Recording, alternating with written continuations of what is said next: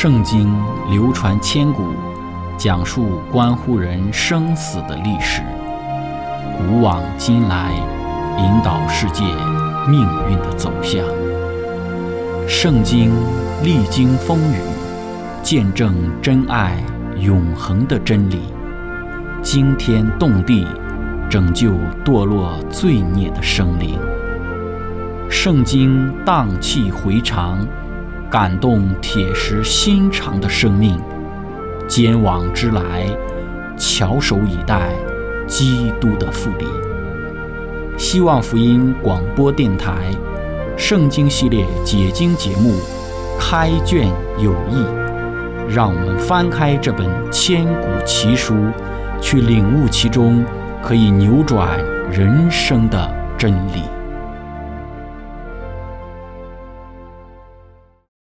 亲爱的听众朋友，平安！欢迎您收听《圣经解经》节目《开卷有益》，我是您的朋友志成。今天我们学习的圣经是在《创世纪》的二十九章七到十四节。经上记着说：“雅各说，日头还高，不是羊群聚集的时候，我们不如引羊再去放一放。”他们说：“我们不能，必等羊群聚齐，人把石头转离井口。”才可引羊。雅各正和他们说话的时候，拉杰领着他父亲的羊来了，因为那些羊是他牧放的。雅各看见母舅拉班的女儿拉杰和母舅拉班的羊群，就上前把石头转离井口，引他母舅拉班的羊群。雅各与拉杰亲嘴，就放声而哭。雅各告诉拉杰，自己是他父亲的外甥，是利百家的儿子。拉杰就跑去告诉他父亲。拉班听见外甥雅各的信息，就跑去迎接，抱着他与他亲嘴，领他到自己的家。雅各将一切的情由告诉拉班，拉班对他说：“你实在是我的骨肉。”雅各就和他同住了一个月。亲爱的朋友，今天我们一起学习的主题是类似的相遇。开始学习之前，我们一起聆听一首诗歌。有一位神。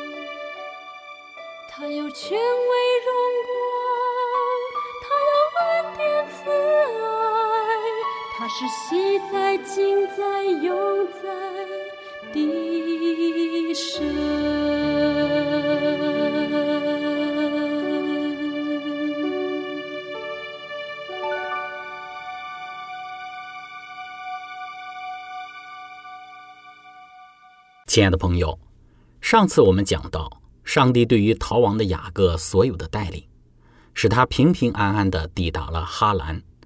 在向哈兰的牧人打听拉班之时，也非常顺利地打听到了拉班还健在的消息。这对于雅各而言是极大的安慰。正在与这些哈兰的牧人交流的时候，拉班的女儿拉杰就领着羊群来到了雅各与哈兰牧人交谈的井旁。哈兰的牧人就指出了拉杰就是拉班的女儿。对于雅各而言，他一定是喜出望外。也一定看出了上帝在他这一路上的保守和带领，他顺利地抵达了哈兰，也顺利地打听到了关于自己舅舅拉班的状况。现在就在交谈之时，拉班的女儿拉杰就出现在他的面前。若非上帝的带领，一路的引导，雅各哪有如此的顺利？当得知眼前走过来的这个女子就是拉班的女儿拉杰之时，接着雅各。就有了一番的行动。首先，雅各是上前把石头转离井口，引他母舅拉班的羊群。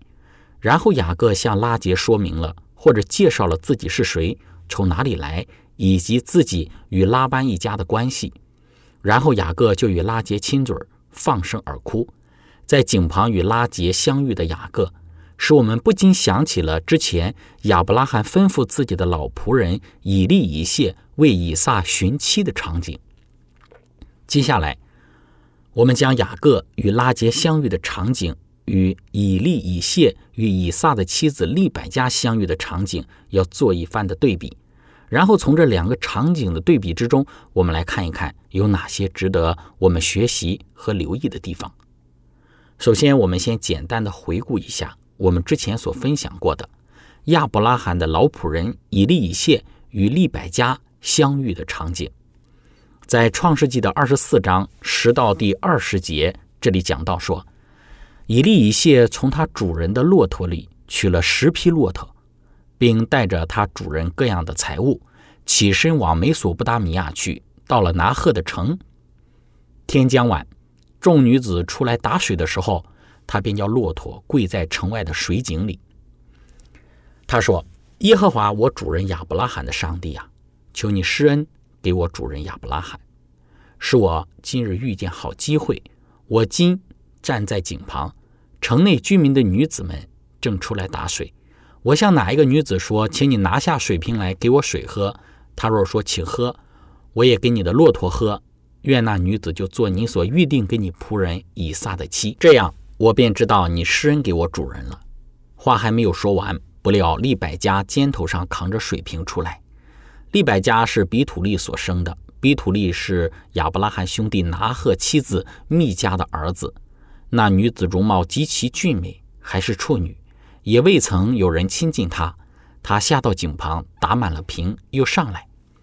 仆人跑上前去迎着她说：“求你将瓶里的水给我一点喝。”女子说：“我主请喝。”就急忙拿下瓶来，托在手上给他喝。女子给他喝了，就说：“我在为你的骆驼打水。”叫骆驼也喝足，他就急忙把瓶里的水倒在槽里，又跑到井旁打水，就为所有的骆驼打上水来。亲爱的朋友，当我们看到以利以谢与利百加相遇的这个场景，对比雅各与拉结相遇的场景之时，我们看到了有几个雷同的元素，也有几个不同的元素。首先，我们来看雷同的地方。第一个雷同的地方。就是都是为同一个目的而出发的。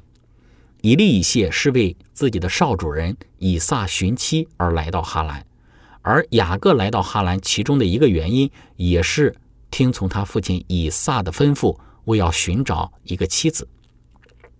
第二个雷同就是都在哈兰的井旁遇到了想要遇到或者是想要接触到的人。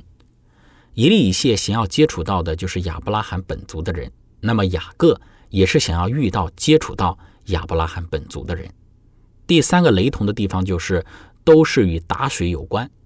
利百加打水给以利以谢喝，以及给以利以谢的骆驼喝。而此时雅各也打水给拉结的羊群喝。虽然次序颠倒了，但是都有打水这一个元素。第四个相同的地方是，通过打水这一个行动，对对方有了初步的了解和认识。第五个雷同的。地方就是都有上帝的引导在其中，以利以谢被上帝所引导抵达到了哈兰，雅各也是一路被上帝所引导顺利的抵达到了哈兰。第六个雷同就是利百加生的俊美，拉杰也同样如此。圣经说拉杰的眼睛有神。第七个雷同就是拉杰告诉了拉班自己遇到了拉班的妹妹利百加的儿子。那么拉班跑去迎接雅各，同样的，利百加告诉拉班自己遇到了亚伯拉罕家的仆人以利以谢，拉班也跑去迎接。亲爱的朋友，在这些相同的元素里，还有一些不同的元素。第一个不同就是以利以谢是为自己的少主人以撒寻妻，雅各则是亲自为自己寻妻。第二个不同是，以利以谢是被亚伯拉罕吩咐。去往哈兰的主要目的就是给以撒寻得一个妻子，而雅各则是被迫的以一个逃亡者的身份来到了哈兰寻妻。重点不是寻妻，而是在逃亡。当然，其中一部分的原因也是为了寻得一个妻子。第三个不同就是，以利以谢抵达哈兰之后，利百加为他打水；而雅各抵达哈兰之后，是雅各为拉结打水。第四个不同是，以利以谢是带着许多的金银来到了哈兰，而雅各则是身无分文的来到了哈兰。那么第五个不同就是，以利以谢是以客人的身份来到哈兰，而雅各则是一个逃亡者的身份来到哈兰。第六个不同是，以利以谢是在完成自己的使命之后，可以马上离开返回迦南。而雅各则是不得不在哈兰地寄居许多年日，他不能够立刻返回自己父亲所在的地方，也就是迦南。对于这些方面的不同，在《先祖先知》这本书之中描述到，雅各这时对上帝的应许生出了新的信心，并深知天上的使者必与他同在，保护他。于是他继续的前行，到了东方人之地。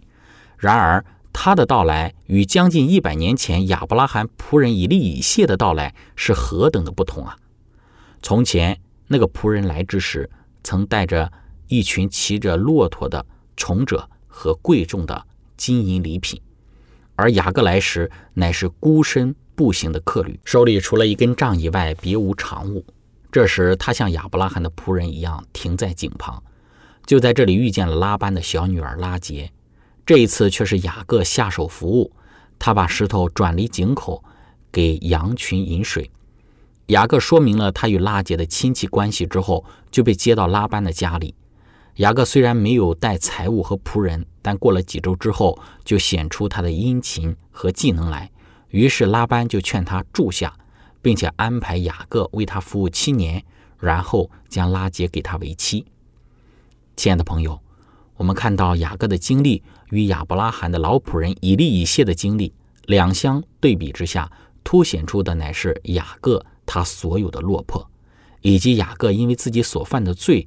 最终所承受的内心的孤独和落寞，我们从这些对比之中有几个方面的学习。首先，第一个就是罪带来的是羞辱。当我们将亚伯拉罕的老仆人来到哈兰所成就的事与雅各来到哈兰之后，特别是后来所经历的这些事情之时，做一个对比，我们看到的就是雅各因为自己的罪所承受的羞辱。雅各他是身无分文，来到拉班的家里，没有以利以谢提供的金环金镯，也没有以利以谢带来的十匹骆驼。在这一个贪爱钱财的拉班眼里，雅各是一个身无分文的人。而雅各之所以如此的落魄，乃是因为他的罪。对雅各来讲，如果不是雅各欺骗自己的父亲，他完全可以像以利以谢一般，风风光光的带着彩礼。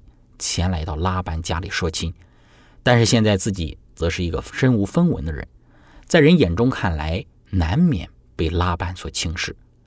但雅各殷勤和技能，最终还是被拉班所劝住，他就留了下来。事实上，雅各之所以遭出如此的光景，全是罪恶所给他带来的结果。罪给雅各带来的不是风光无限，乃是人的羞辱和轻视。这提醒今天的我们要忠于上帝，不要任意妄为，陷入罪中，因为罪恶给我们带来的尽都是羞耻。亲爱的朋友，我们从雅各与以利一些类似的遭遇之中，可以学习到的第二个教训就是：上帝他眷顾罪人。刚刚讲到了，对于一个身无分文的雅各而言，他凭什么能够寄居在拉班的家里？贪财的拉班凭什么要接待他？并且还要把自己的女儿许配给他。事实上，就是因为上帝对于雅各的眷顾。雅各的殷勤和技能固然是拉班看上雅各要留下雅各的原因，但是更深层的原因乃是上帝对雅各这个犯错之人的眷顾和赐福。之后我们会看到，圣经讲到了为了雅各的缘故，上帝特别赐福给拉班，使得拉班的财产牲畜都大大的增多。拉班也看出自己蒙受祝福是因为雅各的缘故，因此拉班后来执意不让雅各离开。在这里，我们看到的就是上帝对于雅各这个犯了罪的人是怎样的怜悯和看顾。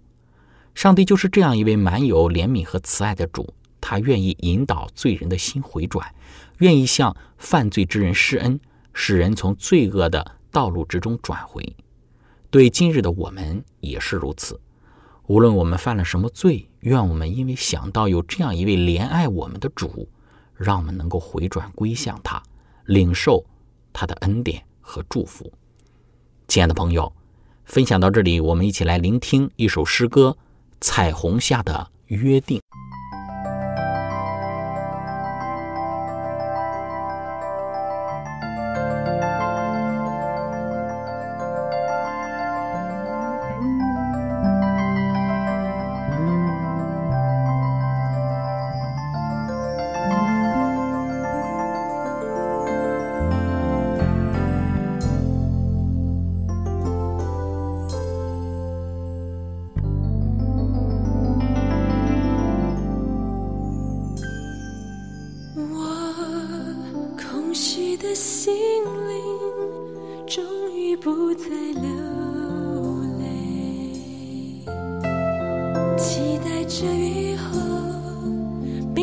的彩虹，诉说你我的缘。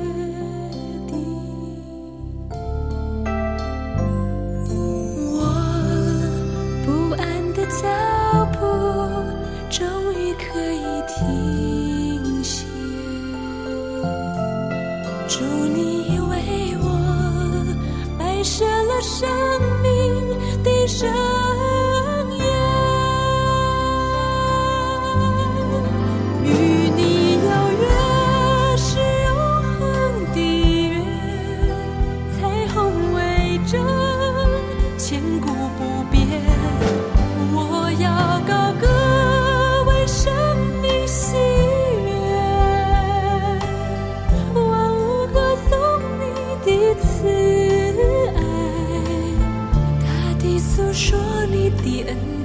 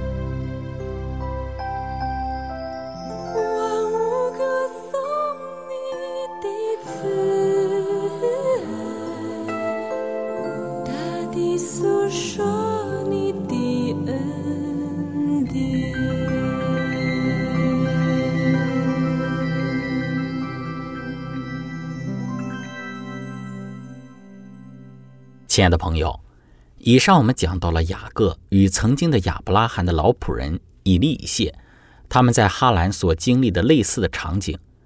在整个场景之中，雅各的经历有许多是与以利以谢相同的地方，也有许多不同的地方。这些不同的地方也造成了不同的结果。以利以谢带着利百加离开哈兰，去往迦南，使得利百加成为了以撒的妻子。但雅各则留在了哈兰，成为在拉班家里服侍的人。我们以上从这个结果之中学习了两个教训：其一就是罪恶给我们带来的都是羞辱；其二就是上帝眷顾犯了罪的人。接着，我们来谈第三个从雅各在哈兰的经历之中学习的教训，就是上帝赦免罪，但是罪带来的痛苦，我们还是要独自承担的。对于雅各而言，上帝怜悯他，恩待他，但是因为他所犯的罪，这个罪给他带来的是今生的痛苦，却是他自己要独自承担的。这个今生罪的痛苦是什么呢？就是他不得不背井离乡，不得不与深爱自己的母亲生死相隔，不得不承受拉班一次又一次的欺骗和惶恐。这一切罪带来的痛苦，是后来雅各他要去承担的。虽然上帝应许要保护他，要与他同在，要在他所行的路上一路与他同行，上帝也凭着他的怜悯赦免雅各的罪，但是这个痛苦罪带来的苦果，他是要亲自承担的。这个承担罪带来的痛苦，显示了上帝的公义，同时也给我们看出承担这一切罪的苦果，让我们能够更加坚定的依靠上帝，使人不会再去重蹈覆辙，也不会再去想要触碰罪恶。我们有一句话说：“一朝被蛇咬。”十年怕井绳，就是说的这个道理。被蛇咬带来的痛苦，使我们不会再去触碰同样的或者是类似于蛇的东西，提醒我们罪恶带来的痛苦和可怕。因此，愿今天的我们能够从我们的生活当中各样的失败之中去学习教训，也从过去的这些先祖他们所有的人生经历里面，他们的失败之中。我们能够引以为戒，不要重复的犯罪，以免承受更大的痛苦的结果。亲爱的朋友，今天我们的分享就到这里。